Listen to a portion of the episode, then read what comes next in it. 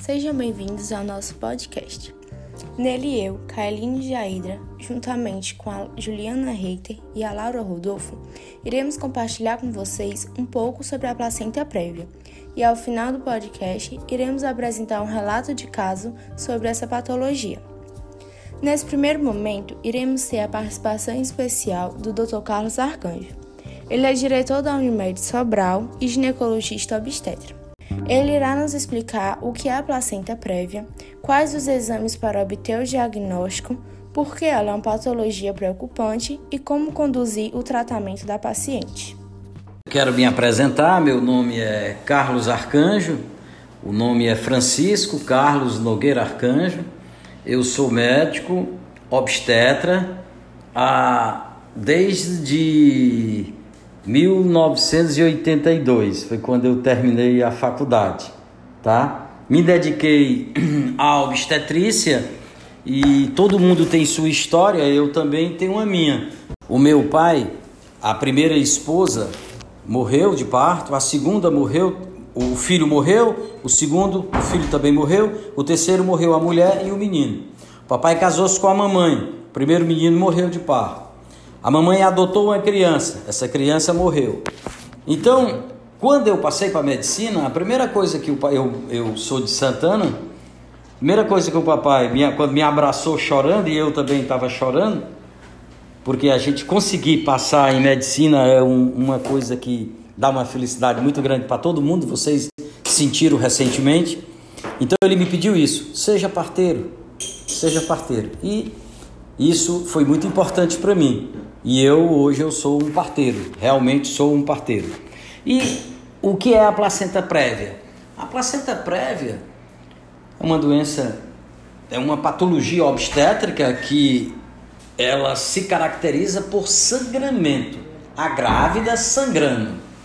A partir de 28 semanas a gente caracteriza a localização da placenta. Porque a placenta, no início, ela pode estar até cobrindo o orifício interno do colo. Tá? O colo é por onde vai sair o bebê, no parto normal. Então, a placenta pode até estar obstruindo, mas com o tempo, essa placenta tende a mudar de posição, a crescer. Devido ao útero crescer, ela afasta-se. Então, é bom você utilizar o termo placenta prévia só a partir de 28 semanas tá? E hoje a gente mede o, a borda da placenta para o, orif, para o orifício interno, tá? Essa borda é, é menor que 1,5 centímetro, provavelmente vai para a parte cesariana, provavelmente. O exame tem a clínica, né? A clínica o que é? É o sangramento. Sangramento sem dor. Ela começa a sangrar, não está sentindo dor. Tá? É porque a placenta está baixa. E o exame que define é o ultrassom. Ultrassom abdominal e endovaginal para medir medir a borda do orifício interno para a borda da placenta. Ou no, no ultrassom você vê que a placenta está cobrindo todo, está pérvia, está antecedendo ao feto. O feto vai, vai sair, mas o, o que ele encontra não é o colo, ele encontra é a placenta. Entende? E essa placenta, se você não tirar esse bebê por cesárea, ela vai sangrar, sangrar, sangrar até a paciente entrar em óbito. Ela é preocupante porque ela impossibilita o parto normal. E se acontecer o parto, a mulher morre. Morre de quê? De sangramento. Então tem de ser tirado esse bebê. Ele não pode passar pela via do parto. A maioria das crianças sobrevive, tá? Hoje, um bebê um bebê prematuro, numa UTI neonatal, de sete, um bebê de 700 gramas, 800 gramas, tem chances, chances reduzidas, mas tem chances. Eu normalmente eu faço o corticoide, certo? O corticoide até 38 semanas, 37, 38 semanas eu faço o corticoide, tá? Fazendo o corticoide, depois de 37 semanas eu tiro. Bebezinho de mais de 2 kg, 2,5 kg, quase bem. Bom, é, é, explicar ela é, é, da, é, da potencialidade do diagnóstico dela, que pode levar a sangramento, e esse sangramento é vultoso, tá? ela deve evitar sexo, deve evitar peso, tá? evitar traumatismo naquele colo, por isso que eu estou proibindo o contato, tá? Então, é, ter um hematócrito e uma hemoglobina dentro da normalidade, essa mulher não deve ter anemia de jeito nenhum, você deve corrigir a anemia dela. Por quê? Porque durante o parto ela vai sangrar. Ela pode sangrar a qualquer momento, tá? É, tendo esse risco, a gente tem que ter muito cuidado com ela, não deixá-la só, não pode. Como eu falei anteriormente, o sangramento é, é indolor, não dói. Essas pacientes, a oclusiva total, quando está perto do bebê, a gente já interna e deixa dentro do hospital para programar uma cesárea com 37 semanas.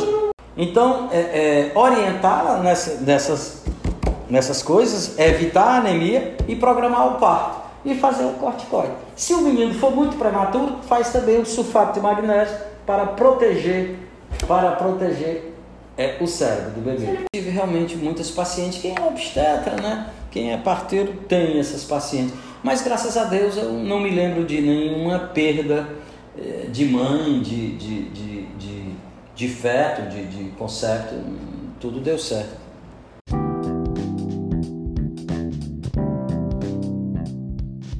Nós gostaríamos de agradecer ao Dr. Carlos Arcanjo pela participação e por ter nos cedido seu tempo para fazermos a entrevista. E dando continuidade, agora nós iremos apresentar um relato de caso sobre a placenta prévia.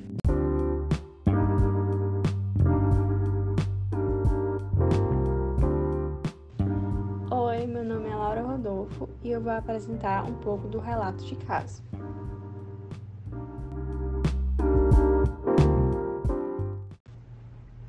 A paciente é uma mulher de 30 anos que já está gestante há 23 semanas.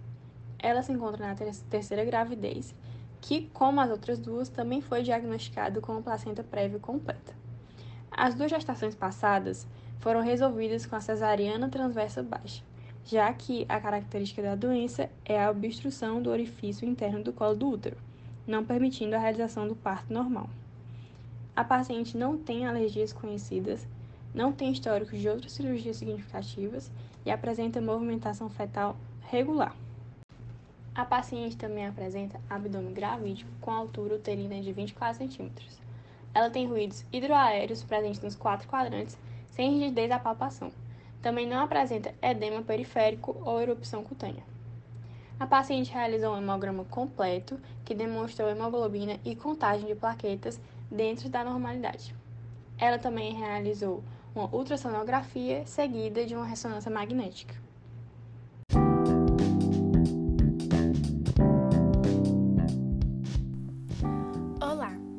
Chamo Juliana e irei dar continuidade à apresentação do nosso relato de caso, discutindo um pouco sobre os resultados dos exames dessa paciente, seu diagnóstico e prognóstico.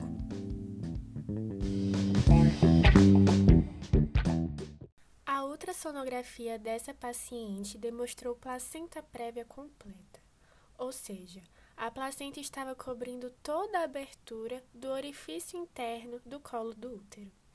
Além da placenta prévia completa, existem outras classificações para a placenta prévia, como a placenta prévia parcial, que ocorre quando a placenta cobre apenas uma parte do orifício interno do colo do útero. Existe também a placenta prévia marginal, que acontece quando a placenta se estende para a borda interna do orifício, e a placenta baixa, quando ultrapassa até 2 centímetros do orifício cervical interno. Além da placenta prévia, suspeitou-se de placenta acreta, devido à difícil visualização do plano entre a bexiga e o útero. Posteriormente, com exames de ressonância magnética, foi possível confirmar a placenta creta, que é um dos três diferentes tipos de placentação anormal. Ela acontece quando as vilosidades coriônicas da placenta, que auxiliam na troca de nutrientes entre a circulação embrionária e materna, se aderem diretamente ao miométrio, que é uma das camadas do útero. Acredita-se que isso ocorre devido ao aumento nas taxas de parto por cesariana. Outros fatores de risco para a placenta creta incluem multiparidade, aumento da idade materna, defeitos endometriais e, de forma mais significativa, placenta prévia.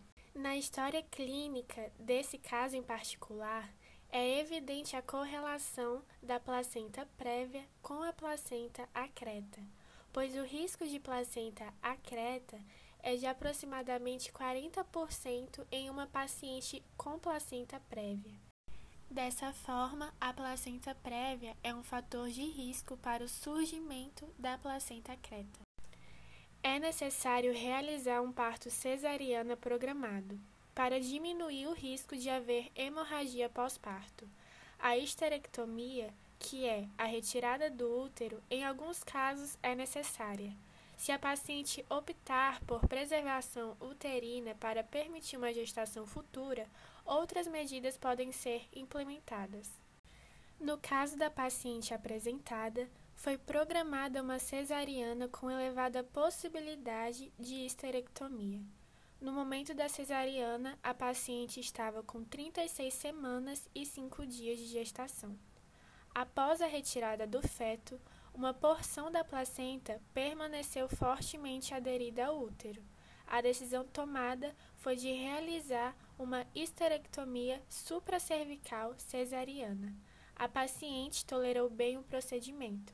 Não, não foram observadas complicações e ela foi levada para a sala de recuperação em situação estável. A paciente recebeu alta para casa após quatro dias da cirurgia. Concluímos então que no caso da paciente relatada houve placenta prévia completa, que impossibilitou o parto normal devido à passagem para a saída do bebê estar obstruída pela placenta. Além disso, há uma alta correlação do surgimento de placenta creta com a placenta prévia, sendo a ultrassonografia de ampla importância no diagnóstico precoce.